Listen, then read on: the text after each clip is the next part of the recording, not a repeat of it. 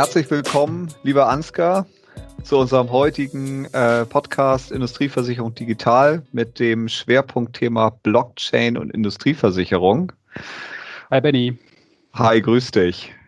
Ähm, wir hatten ja die letzten Folgen eigentlich über unterschiedlichste Themen gesprochen und sind ja jetzt auch mit unserer Website endlich live und mit unserer Gruppe. Und da hattest du ja die Woche äh, ein, äh, eine Anfrage reingestellt, äh, dass doch auch mal die Zuhörer letztendlich Themenvorschläge äh, schicken könnten. Und erzähl mal. Ja, und siehe da, es kamen sogar Themenvorschläge. Ähm, also zwei noch so ein bisschen unscharfe, sage ich mal, wo wir nochmal nachhaken müssen, wie die Frage genau gemeint war. Aber eine Frage von Markus aus Hannover. Ich habe jetzt noch nicht mit ihm abgestimmt, ob wir den Namen voll nennen können, von daher mal nur der Vorname. Ich denke, er weiß, wer gemeint ist. Äh, der fragte nach, ob wir nicht, äh, als wir beim letzten Mal über dieses Thema äh, Transportversicherung per Blockchain, das war wohl der Trigger, ob wir nicht das Thema Blockchain und Industrieversicherung nochmal vertiefen könnten. Er hätte es immer noch nicht verstanden und äh, wollte den Ball mal elegant zu uns rüberspielen, ob wir das Thema nicht mal ein bisschen sezieren können. Okay. Ja, okay, ist ja ein mega aktuelles Thema. Mhm. Und letztendlich, man liest ja gefühlt seit Jahren darüber, aber es stimmt schon, ist natürlich schwer zu greifen. Äh, und andererseits ist es natürlich auch gerade im Kontext Industrieversicherung ja sicherlich sehr, sehr spannend, einfach mal zu gucken, okay, gibt es da gewisse Möglichkeiten, die Blockchain-Technologie auch für Industrieversicherung einzusetzen und wenn es Möglichkeiten gibt, wo gibt es da? Da brauchen wir jetzt natürlich dich als Techniker. Ist ja klar. Kommen wir wieder so. in unser altes Spielchen rein, ne? Wunderbar. Ja. Und ich habe mir gedacht, oh Gott, wenn wir jetzt noch das Thema Blockchain da drauf packen, wie oft habe ich schon in den letzten Wochen und Monaten probiert, das Thema zu erklären? Ich habe selbst ja noch nicht so ganz richtig verstanden, ehrlicherweise. Und bin bis jetzt, glaube ich, immer gescheitert, es zu erklären, wie viele andere. Also wenn man mal googelt oder YouTube-Videos guckt oder whatever, äh, das ist, glaube ich, ein echt zäher Brocken. Aber wir stellen uns natürlich solchen Herausforderungen. Wir probieren es mal. Ja, obwohl ich da letztens ein sehr, sehr interessantes Video gesehen hatte, wo es eigentlich sehr einfach erklärt wurde, nämlich anhand einer, äh, an, anhand einer Konversation, beispielsweise über WhatsApp. Ah, okay. Weil letztendlich mal. gesagt wurde, na ja, letztendlich, äh, wenn man jeden Text, der von innerhalb einer Gruppe äh, als eigenen äh, Block verstehen würden, als, äh, mhm. als etwas, was quasi festgeschrieben wird. Mhm. Ähm, und beispielsweise innerhalb eines Gruppenchats verabredet sich ein, äh, also beispielsweise drei Menschen verabreden sich zu einem Treffpunkt, äh, zu einer gewissen Zeit. Dann ist es ja auch so, dass jetzt niemand mehr hingehen kann und letztendlich irgendwo in die Mitte des gesamten Chatverlaufs etwas reinschreiben kann. Das mhm. heißt, auf gut Deutsch gesagt, dieser Block an Kommunikation zwischen den einzelnen Personen ist letztendlich gesichert. Und wenn jetzt jemand hingehen würde und einfach irgendwo beispielsweise eine andere Zeit reinschreiben würde, mhm. dann würde sich ja dadurch eigentlich der gesamte andere Inhalt, der danach kam, ändern. Und mhm. das ist ja das, was zumindest nach meinem Nicht-Techniker-Verständnis durch eine hm. Blockchain auch abgesichert werden soll, dass die Inhalte logisch aufeinander aufbauen, dass die Inhalte für alle Partner, die mit diesen Inhalten zu tun haben, gleich sind und so weiter und so fort. Mhm. Also ich fand das, eigentlich war es ein sehr, sehr schönes Beispiel. Für mich war es einfach zu verstehen so, aber jetzt spiele ich natürlich die Frage gerne mal an dich zurück, weil du kannst es bestimmt viel besser erklären als ich. Ähm, was genau ist denn eine Blockchain? Tja, ich glaube, die Problematik, dass das, wie ich nochmal vorgestellt bei dem ganzen Thema ist, dass, dass man das auf so vielen Ebenen erklären kann. Du hast ja gerade über die Blöcke, fand ich ein sehr gutes Bild mit den ähm, WhatsApp-Nachrichten erklärt. Da ist man da eigentlich schon auf einem sehr niedrigen Level sozusagen, wo man es fast schon technisch erklärt, wie eine Datenbank da funktioniert. Und da sind ja auch schon viele äh, abgehängt. Dann haben wir dieses Thema Bitcoin, was da so mitschwingt, dieses Währungsthema jetzt gerade aktuell, ne? ich glaube 22.000 Dollar ist das Ding jetzt wert, ein Bitcoin.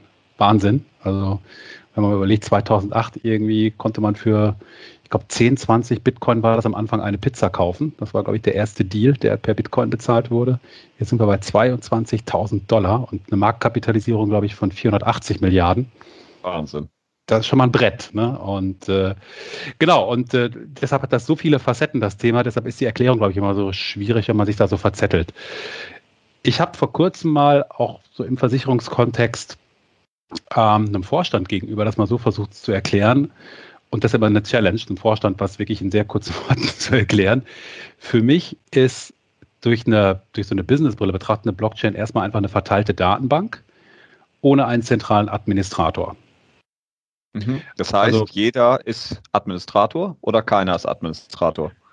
Äh, keiner ist Administrator, so okay. will ich jetzt mal antworten. Jeder kann, äh, ich komme gleich nochmal drauf, es gibt verschiedene Typen von Blockchains. Äh, das wird manchmal auch dann in der Diskussion äh, entweder unter den Tisch fallen lassen oder verwechselt. Aber nehmen wir mal sogar die, die Bitcoin-Blockchain ruhig jetzt mal als Startpunkt. Die hat keinen Administrator, sondern die Technik, diese verteilte Datenbank, die letztendlich die, die Bitcoin-Blockchain repräsentiert, sorgt dafür, dass über ein relativ kompliziertes technisches Verfahren jeder seinen Rechner oder einen Server in dieses Netzwerk reinhängen kann, ohne Registrierung, ohne irgendwelche Passwörter, ohne sonst was halt irgendwie äh, und kann den Betrieb dieser Datenbank mit unterstützen.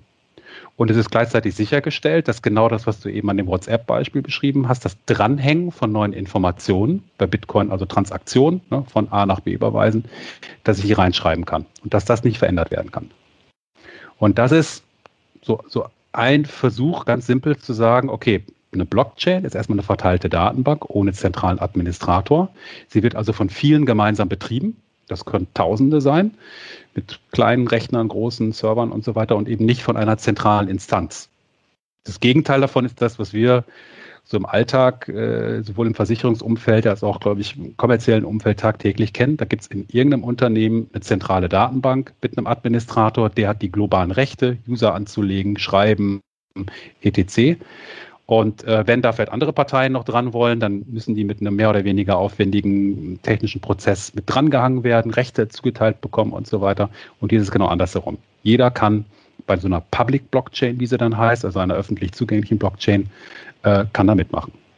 Okay, aber verstehe ich das jetzt richtig? Also du verbindest ja jetzt das, also ist Bitcoin eine Blockchain? Soweit ich weiß, ist es doch basiert doch der Bitcoin auf Blockchain-Technologie. Also ist genau. es doch nur ein Beispiel für eine Blockchain, oder? Ganz genau, so habe ich es auch gemeint, dass, die, okay. dass ich die Bitcoin-Blockchain, Blockchain ist technische Basis, die Datenbank, Bitcoin ist dann eigentlich nur der Datenbank-Eintrag, ne? also die Währung, die man daraus gemacht hat. Und ich kann darüber eben Währungen wie Bitcoin wunderbar abbilden, weil sie eben nicht verändert werden können. Genau wie, und weil sie, ähm, das ist eine Besonderheit dann aber von der Bitcoin-Blockchain, sogar begrenzt ist. Das heißt, es gibt schon heute bekannt eine begrenzte Anzahl von Einträgen äh, in der Datenbank und irgendwann ist Schluss. Und damit ist praktisch die maximale Kapazität begrenzt. Wie mhm. Goldvorkommen ist also die Analogie, die häufig genommen wird. Und deshalb kann äh, darüber auch Wert generiert werden. Ne? Aber ich würde vorschlagen, lassen wir mal das Bitcoin-Thema ansonsten erstmal ruhen. Das äh, führt sonst, glaube ich, eher auch zu Verwirrung, auch wenn ich es selber reingebracht habe jetzt. Ähm, Datenbank von vielen gemeinsam betrieben. Mhm. Äh, ich kann, weil das Ganze sehr auf diesen kryptografischen Technologien äh, basiert, alles verschlüsseln, es sehr sicher machen. Es ist nicht hackbar, finde ich auch ein ganz wichtiges Feature von Blockchain, äh, wenn man dem glaubt. Aber mhm Jetzt muss ich doch wieder die Bitcoin-Blockchain als Beispiel nehmen, weil sie eben, wie wir eben gehört haben, seit 2008 live ist. Die ist de facto noch nie gehackt worden. Es ist in dieser Zeit noch keinem gelungen, darauf einen Eintrag zu manipulieren, daher auch die 428 Milliarden Dollar drauf. Okay, das ist also auf jeden Fall irre. Aber lass uns doch noch mal ein bisschen mehr ins Detail gehen, dahingehend. Also, was ist denn der Block? Mhm. Also was ist denn genau der Block in einer Blockchain? Ist das eine Aktion, die in, entsprechend gespeichert wird und die Chain sind mehrere aneinander also hängende äh, äh, Aktionen? Oder wie kann man sich das als Nicht-Techniker vorstellen? Ich glaube, das ist sehr gut beschrieben. Der Unterschied zu einer klassischen Datenbank ist lediglich, dass alle Informationen aneinander gehängt werden in Form von Blöcken, was nichts anderes ist als eine Summe von Transaktionen oder Einträgen. Ich kann niemals äh, zehn Einträge vorher, 100 Einträge vorher irgendwas überschreiben. Ich kann nur dranhängen. Mhm. Deshalb kann ich im Umkehrschluss auch nie löschen. Eine andere Analogie, die häufig genommen wird, ist ja ähm, auch so eine Art Logbuch oder Kassenbuch oder so. Da schreibe ich einfach Seite für Seite immer wieder unten dran, was ich halt eben speichern will. Okay, also wenn ich das jetzt auf mal heutige äh, Dinge, die ja jeder wirklich kennt, übertrage, würde ich sagen, eine Blockchain ist quasi etwas voll historisiertes. Genau. Ich kann jede Transaktion, jeden Eintrag äh, nachverfolgen. Gut, und ich sag mal, das ist ja das, wenn man jetzt mal kurz rüberschwenkt zu äh, dem heutigen Versicherungs- oder äh, Versicherungsmakler in die Versicherungswelt oder in die Versicherungsmaklerwelt oder e egal, eigentlich auch in die Industrieversicherung. Wer will nicht ein voll historisiertes Programm haben? Klar. Oder eine voll historisierte Datenbank haben? Und ich würde noch reinbringen, damit eine eingebaute Compliance. Ne? Dieses Thema, ich kann jederzeit nachweisen, was, wo, wie mal festgehalten wurde, äh, hält natürlich jedem Audit und jeder Compliance auch stand. Ne? Das ist ein anderer Riesenvorteil. Absolut. Und ich sag mal, wenn man jetzt auch über Schaden beispielsweise nachdenkt, ist es natürlich auch sehr, sehr interessant, was da alles möglich wäre. Aber vielleicht können wir da mhm. später nochmal äh, drauf eingehen, weil ich sag mal, wenn ich jetzt über, also erstmal Vollhistorisierung oder Historisierung nachdenke, würde ich sagen, okay, ähm, es gibt ja viele Systeme, die historisiert sind. Mhm. Ähm, vielleicht kannst du noch einmal kurz erklären, nur weil ein ein, ein System historisiert, ist es ja nicht gleich ein Blockchain-System. Einfach nochmal vielleicht simpel erklären, warum das so ist. Also was jetzt nochmal genau der Unterschied ist. Mhm. Äh, also meiner Meinung nach ist der Unterschied diese, der dezentrale Aufbau. Also es gibt nicht den zentralen Administrator oder Betreiber. Das ist ein ganz wichtiges Merkmal dabei. Was ich glaube, gerade im geschäftlichen Umfeld auch ganz andere Formen der Zusammenarbeit natürlich dann widerspiegelt. Ne? Es gibt eben nicht den einen zentralen Betreiber, wo sich dann ja andere Parteien dranhängen. Da gibt es ja immer so ein, sag mal, Machtgefüge, ne? Der, der die Daten hat. Auch das ist ja ein beliebtes Thema in der Branche, der im Zweifel den Stecker ziehen kann, der der Administrator ist, der hat natürlich eine ganz andere Macht über die Daten als die anderen, die im Zweifel dranhängen, konsumieren oder wie auch immer. Und das ist hier komplett rausgehebelt. Und das ist der Unterschied eben auch zu allen anderen Datenbankkonstrukten, ähm, dass jeder, der an diesem Netzwerk äh, teilnimmt im Sinne eines Betreibers, muss man gleich auch nochmal unterscheiden. Ich kann ein Betreiber natürlich der Blockchain sein, auf der anderen Seite einfach nur ein Konsument, der Informationen daraus beziehen möchte, ne, zum Beispiel. Äh, aber dass sie wirklich per Definition gleichberechtigt sind. Ja? Und deshalb auch von dem, was wir klassisch in IT-Projekten noch in der Versicherungsbranche kennen, ah, äh, Infrastruktur, wer betreibt es denn, äh, Rechenzentren und so weiter. Also platt gesagt, das braucht es nicht, je nach Blockchain-Architektur. Siehe Bitcoin, ich nehme es jetzt doch nochmal, äh, beiß mir auf die Zunge.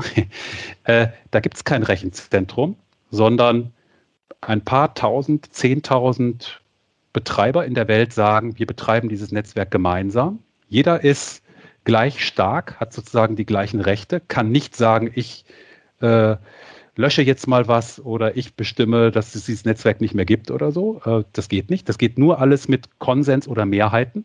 Also wenn sich 50 Prozent aller Serverbetreiber zusammenschließen würden und sagen, wir machen nicht mehr mit, dann gibt es theoretisch die Möglichkeit, natürlich was zu tun, aber das ist bei zigtausend eher unwahrscheinlich. Ne?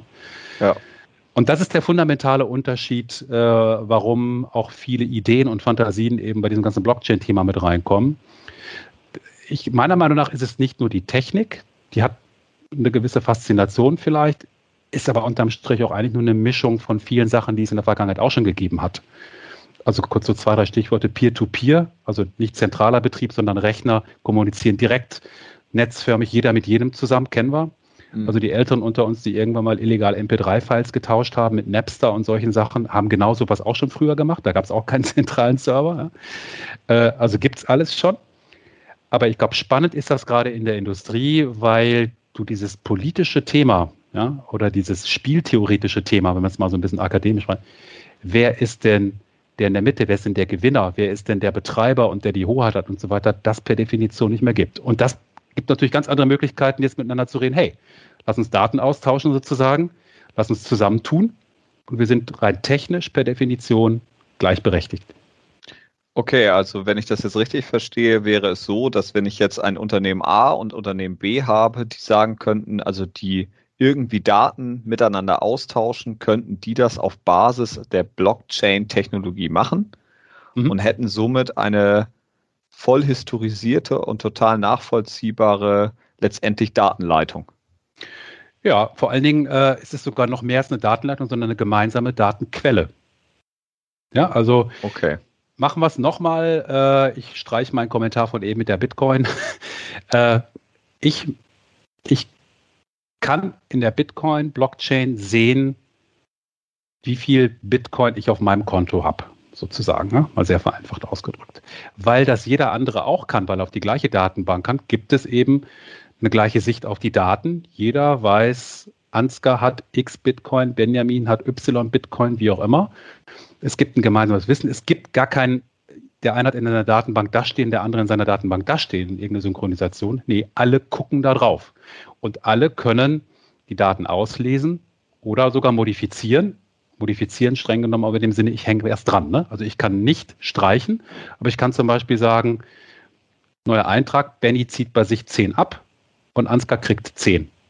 Das ist so ein bisschen der Unterschied zum Überschreiben. Ich hänge einfach einen Eintrag ran und kann durch diese Änderung genau festhalten, was passiert ist und damit ergibt sich ein neuer Kontostand bei beiden halt. Ne?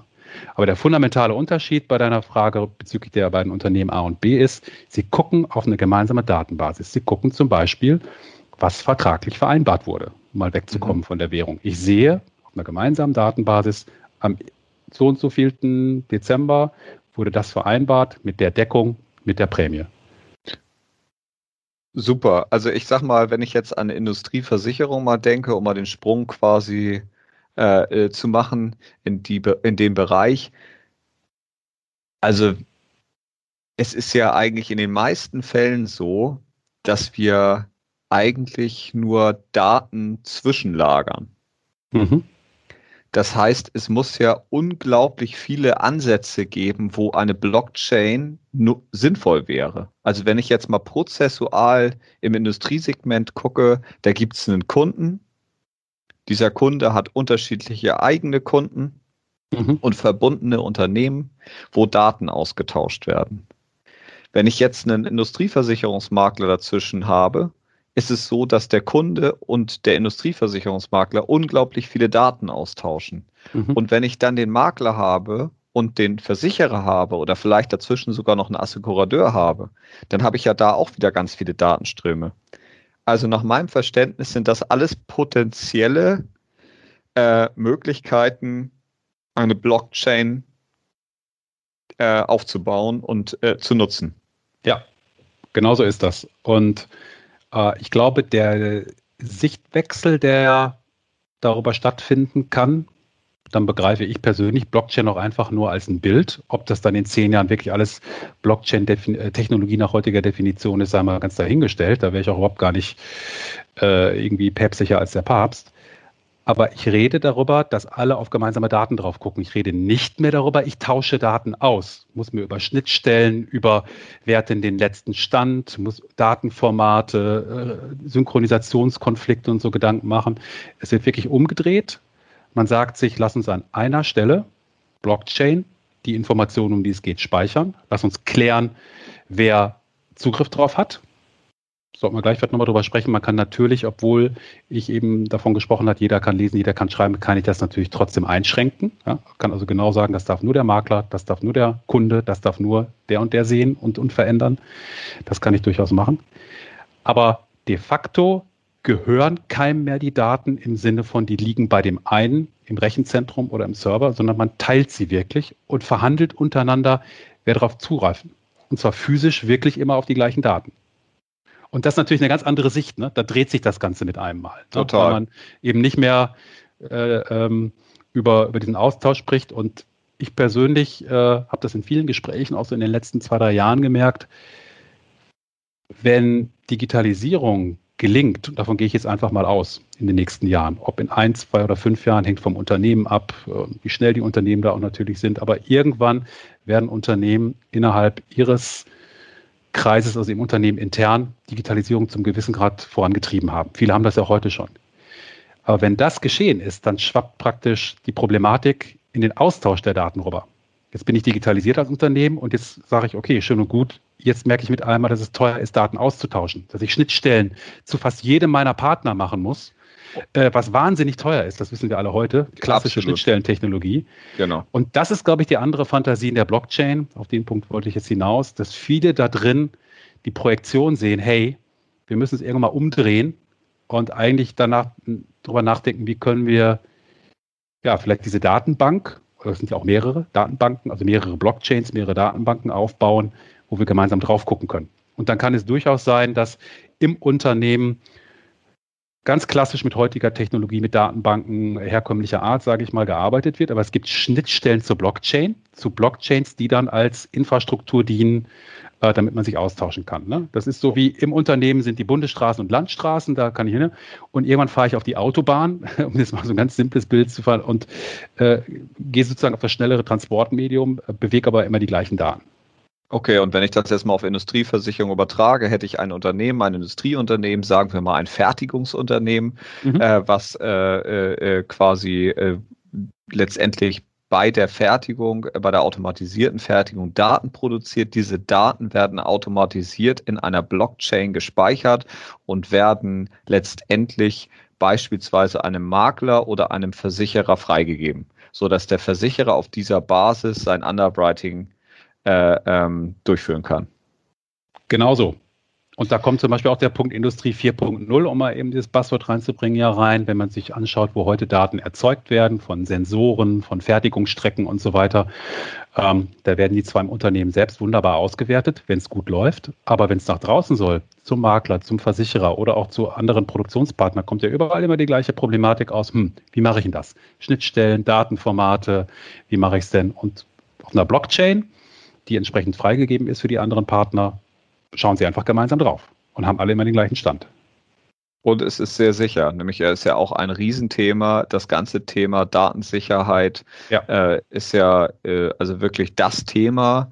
Äh, und äh, letztendlich müssen auch die Versicherer sich ja vor allen Dingen immer mehr absichern, dass letztendlich da alles auch passt.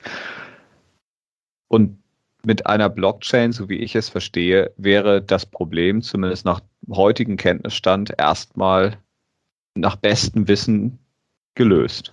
Ja. Da ist ja das Argument, ähm, ich will vielleicht mal ganz kurz eben auf das Thema Public Blockchain, was ich eben erwähnt habe, und Private Blockchain mal ganz kurz reinkommen, weil das gerade auch bei Versicherungsprojekten ein Riesenthema ist. Unter Public Blockchains werden ja Blockchains verstanden, die am Beispiel Bitcoin von jedem frei genutzt werden können und wo ich sogar auch als Betreiber jederzeit einsteigen kann, wo ich meinen Server ins Netzwerk reinpacken kann und praktisch beim Betrieb äh, helfen kann. Da gibt es keinen Registrierungsprozess, wie gesagt, keine Stelle, bei der ich mich zentral anklopfen muss und sagen kann, ich möchte mitmachen. Du stellst einfach deinen Rechner an, lädst eine entsprechende Software runter, lässt die laufen, das war's. Den Rest machten die Rechner selber. Klinken sich ins Netzwerk ein, stellen ihre Kapazität zur Verfügung und so weiter. Das sind Public Blockchains. Und ähm, darauf funktioniert eben heutzutage Bitcoin. Und diese Mechanik, also ganz exakt sogar der Code, der mit dieser Art von Blockchain gebaut worden ist, den würde ich als extrem sicher bezeichnen. Wie gesagt, seit 2008, alles, was man von irgendwelchen Hackerangriffen auf Bitcoin liest, die es gegeben hat, waren nicht auf der Blockchain selbst, sondern an Systemen, die daran angeschlossen waren. An Börsen oder an irgendwelchen Websites oder so, die da äh, praktisch als ein Zugangstor waren. Äh, die sind zum Teil unsicher gewesen oder sind es auch heute noch, aber die Blockchain selber, die letztendlich die Transaktion festhält, du besitzt so viel, ist nach heutigem Wissensstand noch nie geknackt worden. Okay. Es taugt diese Blockchain aber als Technik nicht eins zu eins als Software, dass ich sagen kann als Versicherer, da packe ich jetzt meine Verträge drauf, weil die Bitcoin-Blockchain wirklich so trivial ist. Sie ist einfach nur dafür da, ähm, eine Transaktion, nämlich Summe A nach B Mehr kann das nicht. Da ist keine Programmiersprache drauf. Ich, ich, kann da nur sehr, sehr schwer weitere Informationen drauf packen. Ich kann wirklich nur diese Zahlen drauf packen, also klassisches Konto. Und jetzt gab es eben im Laufe der Zeit verschiedenste ja, Abkömmlinge von dieser Blockchain-Technologie. Äh, Ethereum hat vielleicht schon mal jemand irgendwann mal gehört. Das sind dann programmierbare Blockchains. Ähm, und als, als Methodik was ganz anderes, nämlich dass man Blockchains nicht mehr komplett public betreibt, sondern dass sich zum Beispiel drei, vier, fünf Firmen nur zusammentun und sagen, wir packen mal fünf oder zehn Server zusammen, machen die nicht public, schützen die sogar mit klassischer Technologie, Firewall, IP-Filtering, kann nicht jeder drauf, ja, und sagen, wir betreiben eine private Blockchain. Und die hat den Vorteil, sie funktioniert in der Technik innen drin, genau wie du es eben beschrieben hast, mit Blöcken nacheinander, WhatsApp, dann Bild von eben. Ähm, aber sie ist viel effizienter, sie ist viel schneller als die Bitcoin-Blockchain, weil sie ist eben nicht mehr public. Ne? Sie ist jetzt nur noch in einem ganz kleinen Kreis und ich kann auch mit herkömmlichen Schutzmechanismen das, das zusätzlich absichern und kann jetzt auch noch ganz andere Sachen drauf machen. Und das ist eigentlich zurzeit die präferierte Technologie, über die Versicherer oder auch Makler nachdenken, dass sie sagen, hey, lass uns in irgendeinem Konsortium, 5, 10, 20, 30 Player, wie viel auch immer, gemeinsam eine Blockchain betreiben, nur wir. Und da gibt es sehr wohl dann einen Registrierungsprozess. Ja. Untereinander sind danach aber die Player wieder gleichberechtigt, wieder kein zentraler Administrator. Ja. Ähm, die Puristen dann, die Bitcoin-Blockchain-Puristen sagen, äh, ist doch gar keine Blockchain mehr. Wenn man so will, haben sie recht. Auf der anderen Seite ist es der pragmatische Ansatz, um die Performance hinzukriegen, wirklich auch umfangreiche Dokumente und Verträge darauf abzubilden und meiner Meinung nach den entscheidenden Vorteil in unserer Branche hinzukriegen, nämlich dass sich die Parteien mehr vertrauen und eine gemeinsame Datenbasis haben. Das ist ja meiner Meinung nach der Knackpunkt, an dem wir gerade immer kämpfen, dass jeder sein eigenes Ding baut und damit wahnsinnig viel Aufwand probiert, die untereinander zu vernetzen. Absolut. Also ich glaube, ähm, sehe ich genauso. Letztendlich, wenn ich, so wie ich als Blockchain verstanden habe, wäre das ja genau die Lösung, auch vielleicht sogar für die Industrieversicherung, sich in einer wie auch immer gearteten Initiative zusammenzuschließen und zu sagen, man hat einen gemeinsamen Datenraum, wo man mit dieser Blockchain-Technologie oder einer Technologie, der, die der Blockchain-Technologie ähnlich ist, letztendlich Daten austauscht ähm, äh, und die entsprechend auch sicher ist. Mhm. Weil, also bisher ist ja genau das Thema Datenaustausch wirklich, also, also sehr, sehr kompliziert und schwierig. Es gibt ja Initiativen, äh, also der Klassiker, wie gesagt, Bipro, auch wenn mhm. das momentan für Industrieversicherung natürlich jetzt noch nicht so relevant ist. Und trotzdem müssen wir ja darüber nachdenken, wie lösen wir denn das Problem in der Industrieversicherung, wo wir eben seltenst über standardisierte Prozesse reden, seltenst über standardisierte Daten reden, sondern häufig über hochgradig individuelle Daten. Mhm. Ähm, und letztendlich glaube ich, könnte da ein gemeinsamer Datenraum, der wie auch immer aussieht und der entsprechend geschützt ist, also einen Riesensprung in Richtung Digitalität der Industrieversicherung ähm, bringen. Ja, absolut. Und meiner Meinung nach geht es darum, in den nächsten Jahren ein Zusammenspiel eigentlich von diesen Initiativen hinzukriegen. Du hast Bipro erwähnt, das ist der reine, ja, das Datenmodell, der Datenmodell- und Prozessstandard, der beschreibt, ja, wie beschreibe ich denn einen Partner in der Versicherung, einen Versicherungsnehmer oder vielleicht auch ein, ein Risiko, eine Deckung äh, in gewissen Grenzen. Das hat mit der Infrastruktur aber erstmal nichts zu tun oder mit der Technik. Blockchain vielleicht als Baustein, der sagt, das ist Infrastruktur, ja, das ist Autobahn, das ist gemeinsame Datenbank, auf die wir uns einigen. Und ähm, ich, ich möchte es mal wiederholen, weil es so häufiger Missverständnisse gibt. Es gibt gerade in, in Branchen. Es gibt nicht die eine Blockchain. Ne? Es ist überhaupt kein Problem mit mehreren Blockchains. Die eine Blockchain wird von Versicherern betrieben, die nächste Blockchain wird von Maklern betrieben, die nächste wird von Banken betrieben. Es gibt auch Protokolle, die dann Brücken zwischen diesen Blockchains schlagen, als Beispiel. Und das ist politisch, glaube ich, auch gar nicht so unklug, dass man für den Parteien im Markt auch sozusagen ihren Raum gibt, in dem sie das, das eben machen können und nicht direkt das große Rad dreht, was man natürlich auch machen könnte, hey, alle zusammen eine Blockchain. Ne? Ähm, und das ist das Infrastrukturpaket. Und ich glaube, was noch so ein bisschen fehlt, ist ähm, die Standardisierung, die Bipro eben äh, angefangen hat, im Private-Line-Bereich den in die Industrieversicherung rüber zu retten. Also komplexere Produkte, komplexere Prozesse. Weil nehmen wir mal an, wir haben die Technik, die Infrastruktur, die Datenbank geklärt, dann kommt es ja automatisch zum Problem, okay, wie beschreibe ich denn jetzt meine Deckung? Und was heißt denn Ausschreibung? Was heißt denn Angebot? Äh, wie, welche Daten brauche ich denn dafür?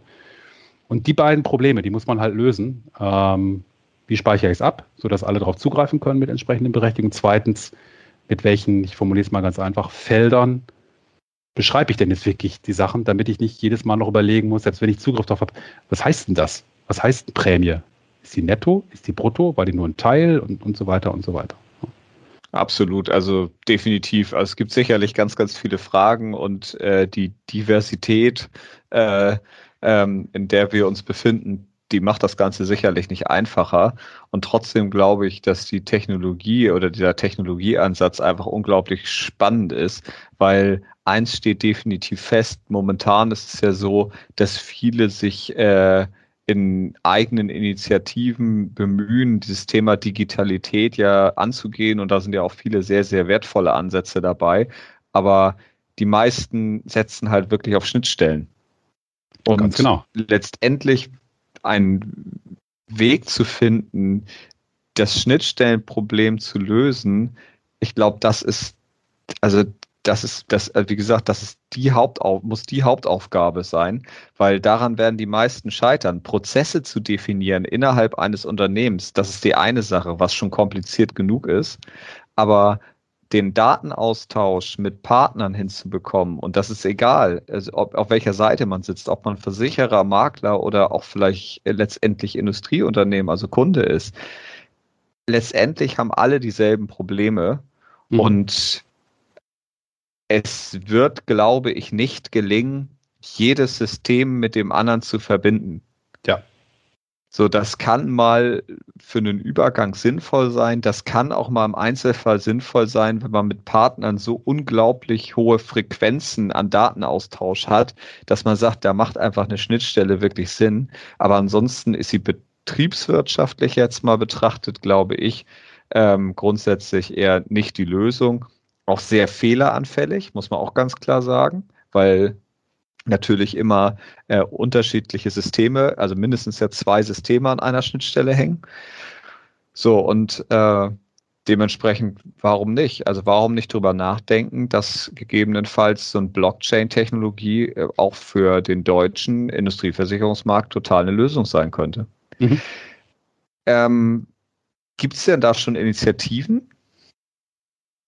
Ja, es gibt einiges, äh, sowohl aus dem Bereich äh, der Industrieversicherung äh, als auch, sag mal, allgemeine Versicherungsmarkt. Ähm, ich kann mal so schnell Durchlauf ein paar skizzieren. Wir hatten ja beim letzten Podcast das Thema von Transport mal kurz angeschrissen. Ähm, Lloyds macht das mit InsureWave, so nennt sich das Ganze, äh, auch schon ein bisschen länger, seit 2017, glaube ich. Sie sind live seit 2018, zusammen mit Maersk äh, als großem Logistiker. Äh, da geht es eben darum, dass alle Beteiligte rund um das Shipment, also ich will Waren weltweit wirklich von, von A nach B transportieren, äh, ein Interesse haben, die gesamten administrativen Prozesse darum also Container wird verladen, Container kommt von Hafen A nach Hafen B, äh, kommt dann eben vom Schiff auf die Schiene, äh, die ganzen Ausfertigungszollpapiere hinten dran, aber eben sehr wohl auch der Schadenfall, Container fällt vom Schiff, Container wird beim Verladen oder Transport beschädigt, das zu tracken und eben nicht über den Ansatz, äh, alle systemisch äh, versuchen, irgendwie Interfaces einzupacken, sondern man sagt, wir bilden gemeinsam als Maersk, als Logistiker, als Versicherer äh, und eben auch als Marker dazwischen eine gemeinsame Plattform auf Blockchain-Basis, eine Datenbank und da kannst du reingucken. Und da siehst du quasi in Realtime, wo ist das Schiff, was macht gerade der Transport, was macht der Container. Und wenn ein Schaden auftritt, wird er eben auch festgehalten. Und weil alle, das ist natürlich dann die Voraussetzung bei der Technologie, daran glauben, dass diese Datenbank unveränderbar ist, dass eben nicht irgendein zentraler Administrator da vielleicht auch mal Unfug treibt oder zentraler Administrator ist ja gleichzeitig auch Hacker von außen, ne? darf man echt nicht vergessen dabei. Wenn Schaden darin protokolliert wird, gilt er halt eben als Schaden und ich kann ihn auch viel schneller regulieren. Ich weiß, am 23. um 17.15 Uhr laut Datenbankeintrag ist das passiert, unstrittig, ist nicht manipulierbar. Jetzt können wir noch die Details klären vielleicht und dann war es das. Und das ist, glaube ich, bei dem Thema Transport, gerade Container, weil so viele Beteiligte dabei sind, ähm, ein sehr spannender Fall. Ne? Und wo alle sofort davon partizipieren, denn Stand heute wird so viel Papier ausgetauscht und kommt mit teilweise so irren Verzögerungen bei allen Beteiligten an, ähm, gerade noch international, Sprachen, verschiedene Behörden. Äh, da liegt der Vorteil echt auf der Hand, ne? das mal zu machen. Absolut. Ja. Aber wer denkst du denn müsste die Initiative ergreifen, eine Blockchain? Also jetzt, wenn wir mal über Industrieversicherung nachdenken, Transport ist ja eine, mhm. ja, ist ja letztendlich eine Sparte, die sich ja auch spezialisiert hat eigentlich auf eine Branche, sage ich jetzt mal, zumindest im Großen mhm. und Ganzen. So, jetzt gibt es aber andere äh, Sparten wie Sachversicherung im klassischen Sinne, wo man sagt, mhm. okay, also da kann ja erstmal gefühlt jede Branche runterfallen. So, ja. und äh, drunter fallen. So, und die Frage wäre jetzt, also müsste so eine Initiative eher von den Industrieunternehmen ausgehen und die Makler und Versicherer müssten sich da draufschalten können? Oder wie denkst du, müsste das laufen? Ich tue mich schwer damit, jetzt so einen zu identifizieren, um zu sagen, der, der ist es. Ich glaube, die Idee bei Blockchain ist letztendlich dahinter, du brauchst eben mehrere Beteiligte, die gemeinsam bereit sind, äh, ja, diesen Weg da zu gehen. Ähm, das kann man natürlich argumentieren und sagen, die Versicherer sind diejenigen, die, wenn sie mit vielen Partnern zusammenarbeiten, einen Vorteil davon haben, vielleicht könnten sie es treiben. Auf der anderen Seite könnte man genauso gut sagen, der Makler kann es treiben, weil er wiederum auch mit vielen Versicherern zusammenarbeitet. Er profitiert dann auch davon.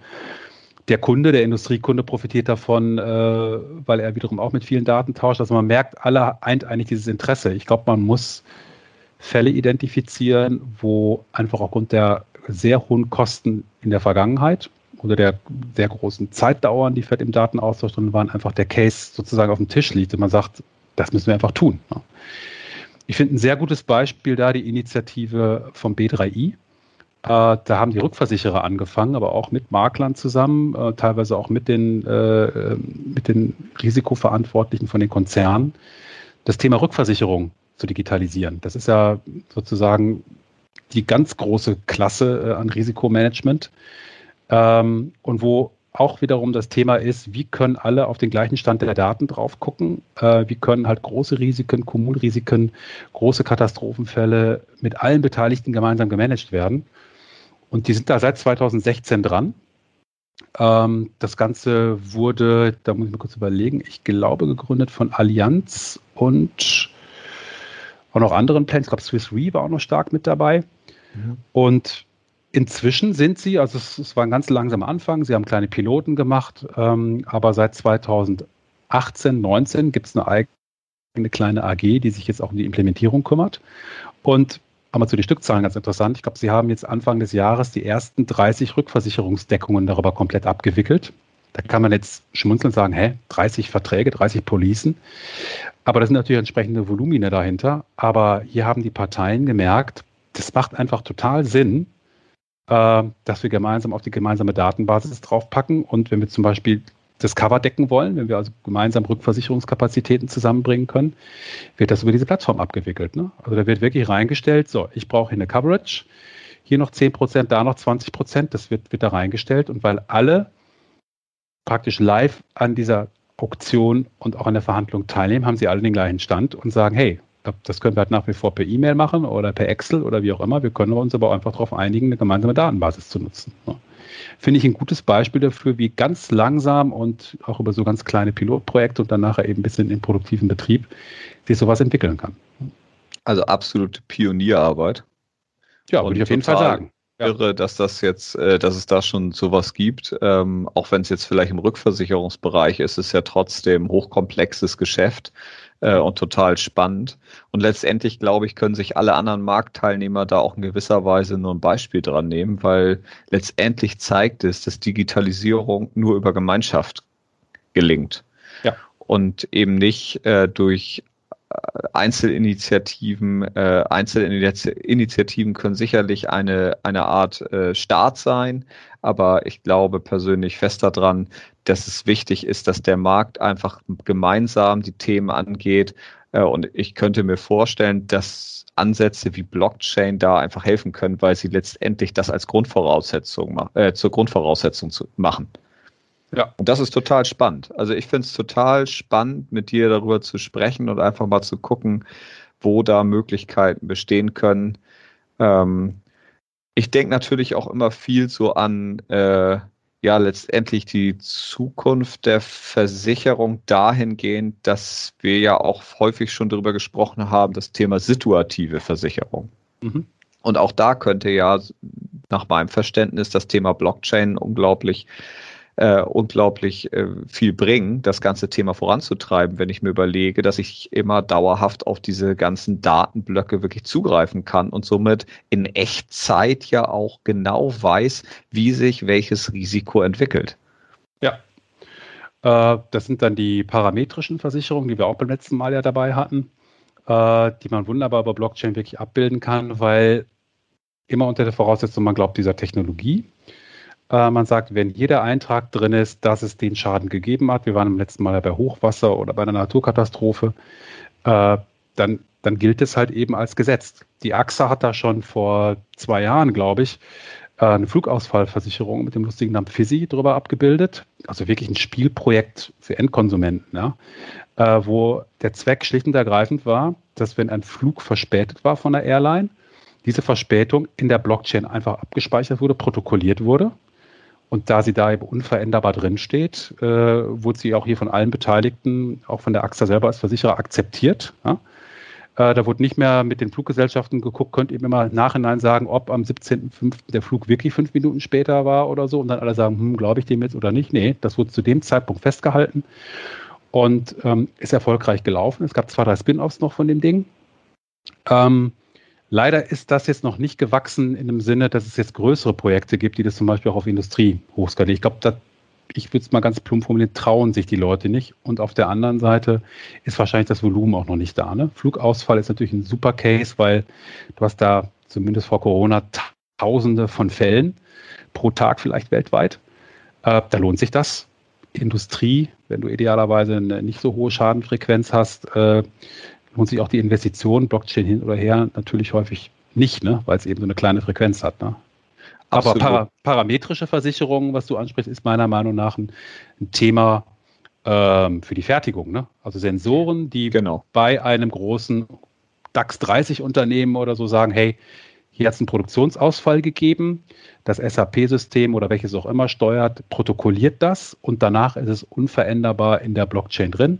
Versicherer kann drauf gucken und sagt, alles klar, ist drin, äh, dem, dem vertraue ich auch. Äh, und in diese Blockchain schreiben alle anderen Industrieunternehmen halt auch. Das ist jetzt eben der Trick, ne? dass man eben sagt, das ist unsere Schnittstelle, de facto gemeinsame Datenbank.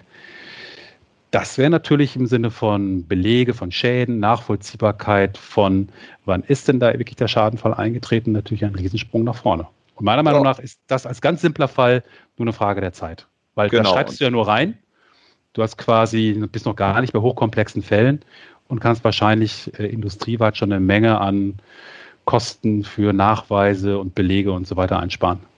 Absolut. Und ich denke jetzt gerade darüber nach. Ich meine, letztendlich in diesem Fall wäre es ja sogar vielleicht smart, wenn das Produkt, nämlich ein wie auch immer geartetes, äh, äh, ja, letztendlich äh, Deckungsmodell auf äh, mit dem Ziel der situativen äh, oder parametrischen Versicherung, aber äh, und auf Blockchain-Basis wirklich dann entsprechend sowohl das Underwriting-Modell als auch die Technologie vom äh, Versicherer, Assekurateur oder äh, vielleicht sogar Makler, je nachdem, bereitgestellt wird und letztendlich sich somit halt Kunden einer ähnlichen Branche an diese Blockchain anschließen können und halt entsprechend in die Blockchain die Daten liefern, die das Deckungsmodell benötigt, um Risiken zu, bewerten zu können und im Zweifel Schäden auszahlen zu können. Und ja. somit könnte man gegebenenfalls auch Brücken bauen, nämlich, dass man sagt, okay, vielleicht ist es dann gar nicht nur für große Unternehmen sogar möglich, äh, auf Basis äh, von Blockchain äh, äh solche Arten von Versicherungen ähm, äh, zu nutzen, sondern auch kleineren, die einfach in derselben Branche sind und somit profitiert man letztendlich von der von der Masse an Unternehmen ich persönlich finde den Ansatz super spannend. Also gerade für die Industrieversicherung, glaube ich, ist es eine riesen Chance, deutlich transparenter zu sein, ähm, die Deckungsmodelle auch viel näher an das eigentliche Risiko heranzubringen, wirklich wegzugehen von generischen Ansätzen hin zu spezifisch auf das Risiko angepassten Ansätzen. Ähm, und äh, also wie gesagt, meiner Meinung nach eine große Chance für den Markt und für die Branche, sich da ganz neu in gewisser Weise zu erfinden auch. Mhm. Um den Bogen dann abzuschließen und vielleicht auch ein bisschen Blick auf die Zeit, ich glaube, das andere Spannende bei Blockchain ist halt heute, unabhängig von der Technik, über die man ja auch wirklich diskutieren kann, wie gut, wie zuverlässig sie ist, etc. Sie hat ja auch definitiv Nachteile. Also auch die Private Blockchains, über die wir gesprochen haben, sind sicherlich so was Durchsatz Transaktionsgeschwindigkeiten angeht, zum Teil meilenweit hinter dem, was heute gute relationale Datenbanken hinkriegen, wie eine DB2 oder wie eine Microsoft SQL oder wie sie alle heißen. Das muss man aber auch fairerweise sagen, im Industriegeschäft haben wir in der Regel gar nicht die Stückzahl und auch nicht die Ansprüche an Geschwindigkeit, weil wir halt Tausende von Transaktionen pro Sekunde haben oder so. Halt deshalb passt das eigentlich auch ganz gut, diese Schwachstelle, die wir da vielleicht technisch noch haben. Aber es gibt sie, muss man auch ganz klar sagen, da sind noch ein paar, paar ungelöste Themen. Das Spannendste finde ich persönlich eigentlich an dem Thema, dass über den Hype, und meiner Meinung nach haben wir eigentlich den Zenit des Hypes auch schon hinter uns, wenn man an diesen Gartner Hype Cycle denkt, ne, wo am Anfang die Kurve stark hochgeht und dann geht es ja wieder so einen Tacken runter. Ich glaube, wir sind da irgendwo, ich glaube, Tal der, der Ernüchterung, wie das bei Gartner heißt, ich glaube, das haben wir vielleicht sogar schon hinter uns und hier sind wir in so einem Level, ähm, weil Finanzbereich, Versicherung ist auch ein bisschen später auf den Zug aufgesprungen was gar nicht schlecht ist, dass man sagt, hey, die Erwartungen sind jetzt gar nicht mehr so mega wie vor zwei, drei, vier Jahren, als das ja wirklich so seinen Peak hatte. Aber es ist eine super gemeinsame Gesprächsbasis schlicht und ergreifend, um über wie können wir gemeinsam Datenaustausch mal voranzutreiben. Vielleicht kommt am Ende von solchen Gesprächen gar keine Blockchain-Lösung raus.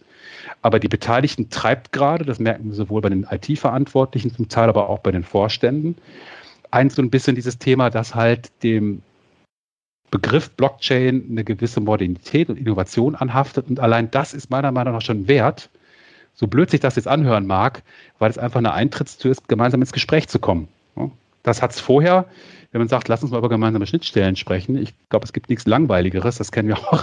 Damit schreckst du, glaube ich, eher ab äh, und sagen die Leute, oh nee, komm, ich weiß schon, jetzt kostet irgendwie ein Jahr Arbeit, wird nichts raus und muss ich wahnsinns Geld reinstecken. Aber Blockchain, deshalb haben wir da so ein Zeitfenster vielleicht noch von 12, 24 Monaten, hat meiner Meinung nach die Chance, dass sich jetzt Parteien zusammensetzen und sagen, hey, lass uns mit diesem Trigger mal IT-Fachbereiche austauschen. Eine gewisse Offenheit ist einfach da. Wie gesagt, vielleicht kommt gar keine Blockchain-Lösung raus. Da wäre ich auch gar nicht derjenige, der jetzt immer sagt, das muss jetzt auch unbedingt Blockchain sein. Es ist einfach ein super Trigger und ein, ein guter Impuls, um sich mal auszutauschen über digitalen Datenaustausch. Ja, super. Dann haben wir doch eigentlich schon alle Ziele für das Jahr 2021 genannt, dass wir genau. uns einfach zusammensetzen, dass die Branche näher zusammenwächst und die Themen digitali die digitalen Herausforderungen gemeinsam löst. Äh, mir hat es unglaublich viel Spaß gemacht wieder, Ansgar, und ich bedanke mich für den tollen Austausch und ich hoffe natürlich auch unseren Zuschauern hat es gefallen, äh, Zuhörern, Gott, hat es gefallen. Und äh, ich hoffe, dass wir Ihnen und euch das äh, Thema Blockchain äh, auch mit Bezug auf Industrieversicherungen ein bisschen näher bringen konnten. Ja, und somit sage ich mal, bis zum nächsten Mal. Alles klar, danke dir, Benny. Tschüss und ich hoffe an den Markus aus Hannover, dass wir die Frage halbwegs beantworten konnten. Bis also, dann, macht's gut. Tschüss. Ciao.